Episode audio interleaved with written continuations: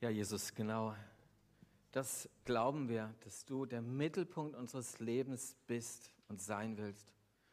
Und das tust du nicht als Relikt aus vergangenen Zeiten, sondern als der Lebendige, der hier ist, der jetzt da ist. Ich habe während dem Singen ein Bild gehabt, sah ein Herz und in dem war es ganz dunkel. Und Jesus, vielleicht ist hier jemand, der hat so ein dunkles Herz gerade. Und bitte ich, dass du mit deinem Licht, das wir heute angezündet haben, dass du mit deinem Auferstehungslicht hineinkommst in diese Dunkelheit und es heute hell machst. Rede du heute zu uns, schenk, dass das, was wir hören, uns trifft in unseren Alltag, unser Leben hinein. Amen.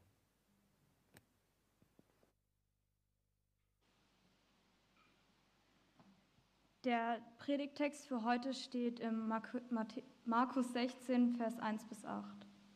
Nachdem der Sabbat vorüber war, kaufte Maria aus Magdala, Salome und Maria, die Mutter von Jakobus, wohlreichende Öle, um den Toten zu salben. Früh am ersten Wochentag, gerade als die Sonne aufging, kamen die Frauen zum Grab. Schon unterwegs hatten sie sich besorgt gefragt, wer wird uns nur den schweren Stein von der Grabkammer zur Seite rollen?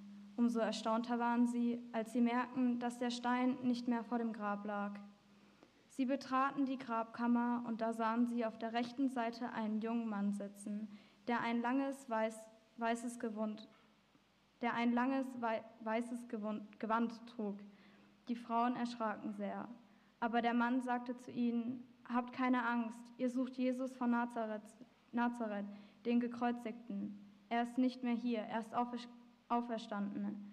Seht her, an, an dieser Stelle hat er gelegen. Und nun geht zu seinen Jüngern und zu Petrus und sagt ihnen, dass Jesus euch nach Galiläa voraus, vorausgehen wird.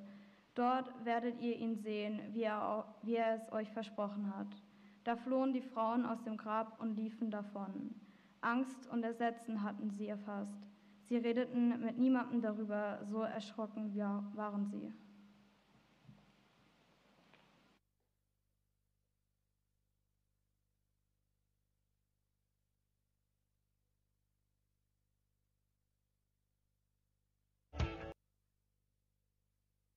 Ich weiß nicht, ob jemand von euch Skifahren war.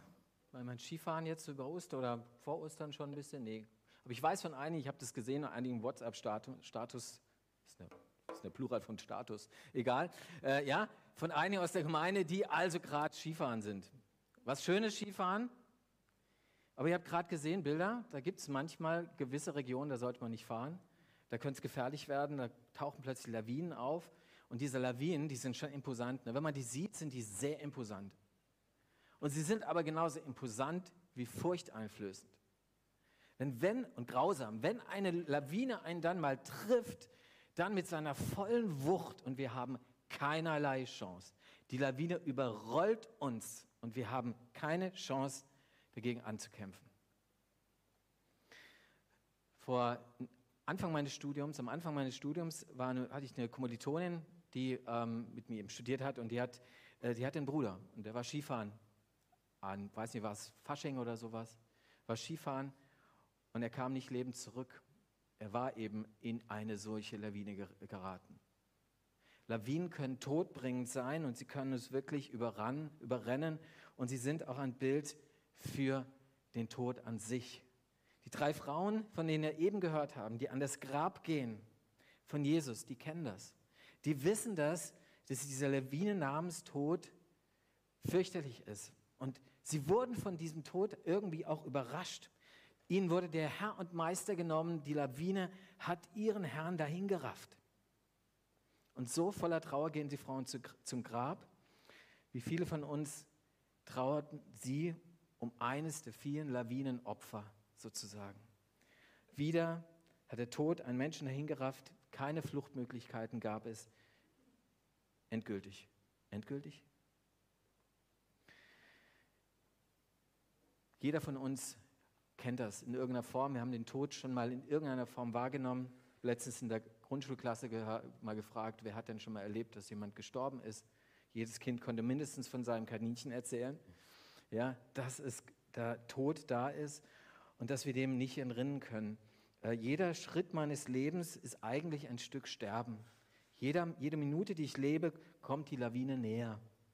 Ähm, Goethe schrieb mal in, in seinem Werk äh, Iphigenie, ähm, es ist der Weg des Todes, auf den wir treten, mit jedem Schritt wird meine Seele stiller. Es ist der Weg des Todes.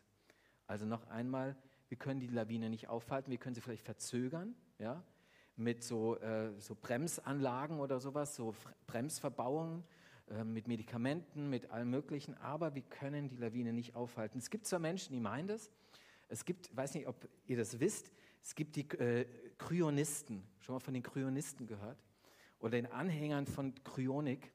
Kryonik ist eine Wissenschaft, wie auch immer man das bezeichnet, die versucht Menschen, wenn sie sterben, quasi einzufrieren in der Hoffnung, dass man irgendwann mal die Möglichkeit hat, Menschen wiederzubeleben vom Tod und äh, damit die dann weiterleben. Ja, das heißt, also es gibt tatsächlich auch in Deutschland, in der Schweiz, ich habe mir einen Clip angeguckt im Internet, ganz interessant, ähm, Menschen, die sich wirklich jetzt dafür entscheiden, wenn ich sterben werde, dann lasse ich mich einfrieren.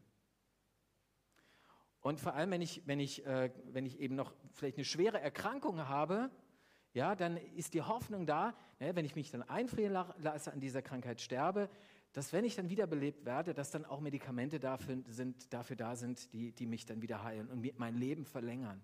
Ein Stück weit spielt, Gott, äh, spielt der Mensch der Gott. Ein Stück weit ist es so die Allmacht des Menschen. Äh, dieser Optimismus, der Mensch kann alles, er wird irgendwann selbst den Tod in den Griff kriegen. Aber ich glaube, es, da überschätzt sich der Mensch etwas. Die drei Frauen, die haben das, wie gesagt, erlebt. Die Lawine ist nicht aufzuhalten. Ähm, sie erfahren voller Trauer, was es bedeutet, wenn ein Mensch geht. Und sie kommen dann mit den wohlriechenden Ölen, von denen wir gehört haben. Äh, das sollte wahrscheinlich den Ver Verwesungsgeruch etwas mildern, um den Leichnam dann noch gebührend herzurichten, ihm so letzte Ehre zu erweisen. Das war beim Begräbnis äh, äh, nicht möglich gewesen und deswegen wollen die Frauen das jetzt nachholen. Deswegen kommen sie mit diesen Ölen, um ihnen letztlich die letzte Ehre zu erweisen. Und ein Teil ihrer Trauerarbeit ist dieser Weg hin zu dem Grab. Der gehört dazu. Die Lawine hinterlässt immer Trauer und vielleicht ist auch heute jemand da, der das kennt, diese Trauer. Wo gehen wir aber, wie gehen wir heute mit dem Tod um? Wie gehen wir mit dem Tod um? Ähm, gerne verdrängen wir den Tod ja. Also wir haben es jetzt in den letzten Wochen hier in der Gemeinde, in den Gottesdiensten immer wieder auch thematisiert und trotzdem auch an Ostern müssen wir über den Tod sprechen. Ähm, ich habe in, der, in unserer Jugend, meiner Jugendgruppe in der letzten Gemeinde mal äh, gesagt, mit dem Mädchen geredet und gesagt, hey, kommst du in den Jugendkreis? Und ich gesagt, ja, was macht ihr denn? Wir reden mal über das Thema Tod. Und dann sagte sie, ich wäre gern gekommen, aber das Thema Tod ist mir zu heiß. Das geht mir zu nah. Wir verdrängen gerne Tod, Realität des Todes blenden wir aus. Aber nochmal die Frage, wie denken wir denn darüber? Wie gehen wir denn mit dem Tod um? Da gibt es verschiedene Möglichkeiten, mit dem Tod umzugehen. Das erste ist, die, die, Lawine rollt immer wieder aufs Neue auf uns zu. Das nennt man Re Reinkarnation, Wiederverkörperung, Seelenwanderung. Das ist so ein, so ein Gedanke, der total modern ist. Ja? Ganz viele, auch wenn ich Jugendliche frage, ey, wie stellt ihr euch das denn vor, Leben nach dem Tod? Und sagt, ja, ich werde wiedergeboren in einem anderen Körper und so, dass das ganz toll ist. Beckenbauer hat mal gesagt, dass er im vorherigen Leben eine Pflanze war. Und Lady Diana ähm, hat meint, sagte, sie wäre in ihrem vorherigen Leben eine Nonne gewesen, wie auch immer. Ähm, die Frage, die ich an diese, diese Hoffnung, sage ich jetzt mal, auf Ewigkeit äh, stelle, ist die, wird die Lawine dadurch weniger bedrohlich? Dadurch, dass ich weiß, dass die immer wieder, immer wieder auf mich zurollt? Ist es wirklich ein Trost? Ist es echt ein Trost? Und noch was? Was tröstet mich eigentlich eine Vorstellung, dass ich in einem anderen Körper weiterlebe, mich aber selbst gar nicht mehr wiedererkenne? Was ist das für ein Trost? Im Westen, wie gesagt, scheint es immer was ganz Erstrebenswertes zu sein. Reinkarnation, Wiedergeburt, ganz klasse, erstrebenswert. Wenn wir in die Religion schauen, in denen Reinkarnation ein klarer Bestandteil ihres Glaubens ist, das heißt im Buddhismus, im Hinduismus, in manchen Naturreligionen, da ist die Wiedergeburt eine Strafe. Das heißt, ich bin verdammt zur Wiedergeburt. Und es ist eine Strafe für begangene Verfehlungen, die ich hier im Leben abge, abge, sozusagen begangen habe. Und ich büße das ab. Es ist nichts Erstrebenswertes, Erstrebenswertes, so nach dem Motto, es wird immer besser und toll, dann darf ich wiedergeboren werden. Nein, die Hoffnung ist die, dass man irgendwann dann im Nichts aufgeht. Im Nichts aufgeht. Im christlichen Glauben ist jeder Mensch einzigartig. Jeder hier ist einzigartig. Es gibt ihn nur einmal und es wird ihn nur einmal geben. Das, die Bibel macht ganz eindeutig klar, jeder Mensch ist in seiner Einmaligkeit vom Schöpfer konzipiert und gewollt. Ich bin ich und du bist du und es gibt, bist unwiederholbar ähm, und so sterbe auch ich nur einmal, weil ich eben ich bin. Es gibt andere Antworten auf die Frage nach dem, wie geht es weiter. Wir sind der Lawine hoffnungslos ausgesetzt, ganz oft. Tod ist tot, so ist es halt. Sargdeckel drauf, ab, runter oder keine Urne. Die Urne ab ins Grab und dann, das war's dann. Es gibt keinen danach, es gibt keine Ewigkeit. Und daher lasst uns einfach rausholen aus diesem Leben, was geht. Rausholen, was geht. Das Problem bei diesem, bei diesem Konzept ist, dass ich ja halt nur 60, 70, 80, 90 Jahre habe. Und ich muss in diese 80 Jahre alles reinpacken, was geht. Das heißt, die Gefahr ist, dass ich hetze. Dass ich hetze. Weil es könnte ja sein, dass ich etwas verpasse. Und eigentlich ist es auch ein Konzept, wo ich sage, ja, ich kann eigentlich ohne Rücksicht eigentlich groß leben. Na gut, an die Gesetze muss ich mich irgendwie halten. Und trotzdem kann ich relativ rücksichtslos leben, weil ich muss ja niemals irgendjemandem Rechenschaft ablegen. Vor niemand muss ich mich rechtfertigen schon gar nicht für irgendeinem Gott. Und eine dritte Möglichkeit, wie ich mit dem Tod umgehe, die Lawine wird uns schon irgendwie nicht schaden. Die wird uns schon irgendwie nicht schaden. Die wird uns irgendwie nichts antun. So eine unbegründete Hoffnung. Eigentlich eine Hoffnung, die da ist, die viele Menschen haben. Da kommt irgendetwas, aber es ist keine begründete Hoffnung. So ähnlich wie Klaus und Klaus gesungen haben. Ich habe letzten Sonntag ein anderes Faschingslied äh, ähm, zitiert. Ich werde jetzt von Klaus und Kleis und ganz ähnliches. Sie, sie, sie haben mal gesungen, wir wollen alle, alle, alle in den Himmel. Kennt ihr das? Wir sehen uns alle irgendwann auf Wolke 7. Wir kommen alle, alle, alle in den Himmel. So viel ist sicher, das haben wir uns verdient. Das singen die. So viel ist sicher, das haben wir uns verdient. Haben wir uns uns verdient? Ernsthaft? Ist das meine Begründung, dass ich an Ewigkeit glaube? Weil ich meine, ich war hier so wunderbar und ich habe so eine weiße Weste gehabt Gott kann mich nur in den Himmel lassen? Ist es so?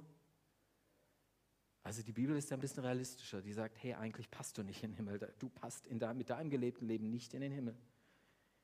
Du passt nicht hinein.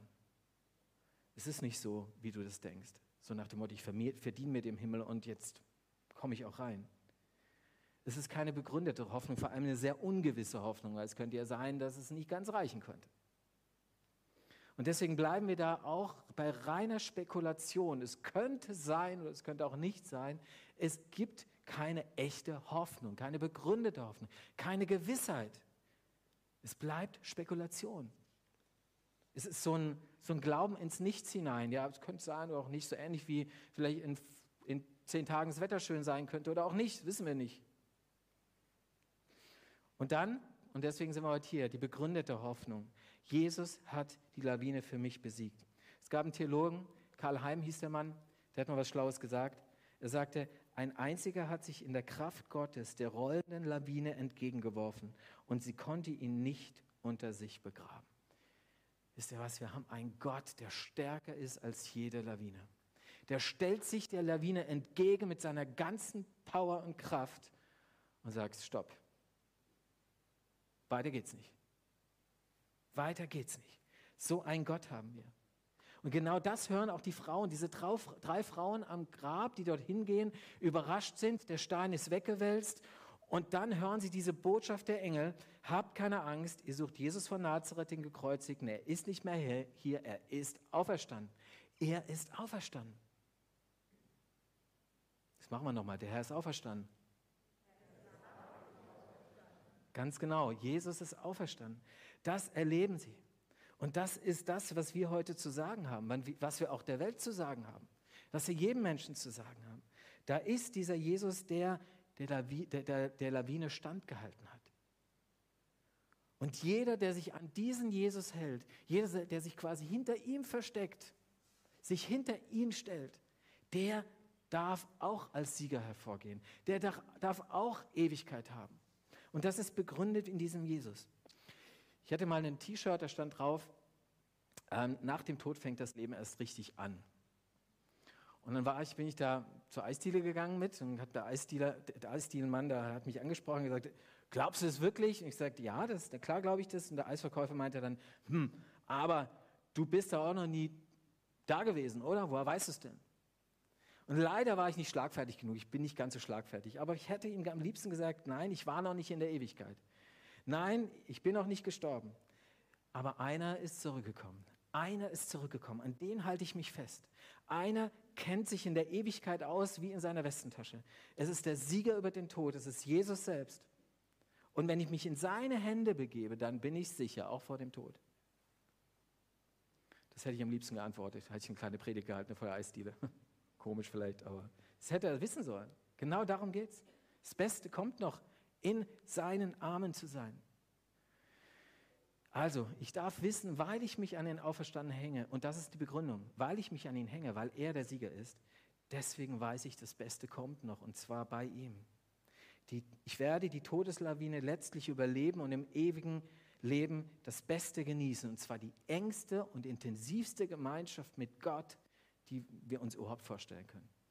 Wow, da freue ich mich drauf. Da freue ich mich wirklich drauf. Martin Luther hat mal gesagt, in Zeiten hat so eine Angewohnheit hat. Äh, in Zeiten, in denen er Zweifel hatte, in denen er Sorgen hatte, in denen ihm Probleme niedergedrückt haben, hat er äh, als Angewohnheit mit Kreide etwas auf einen Tisch geschrieben oder an die Tür oder an die Wände oder sowas, und zwar ein lateinisches Wort, und zwar vivit. Er lebt. Bei allen Sorgen, bei allen Dunkelheiten, bei allen Zweifeln, er lebt. Und dann wird er mal gefragt, warum er das macht.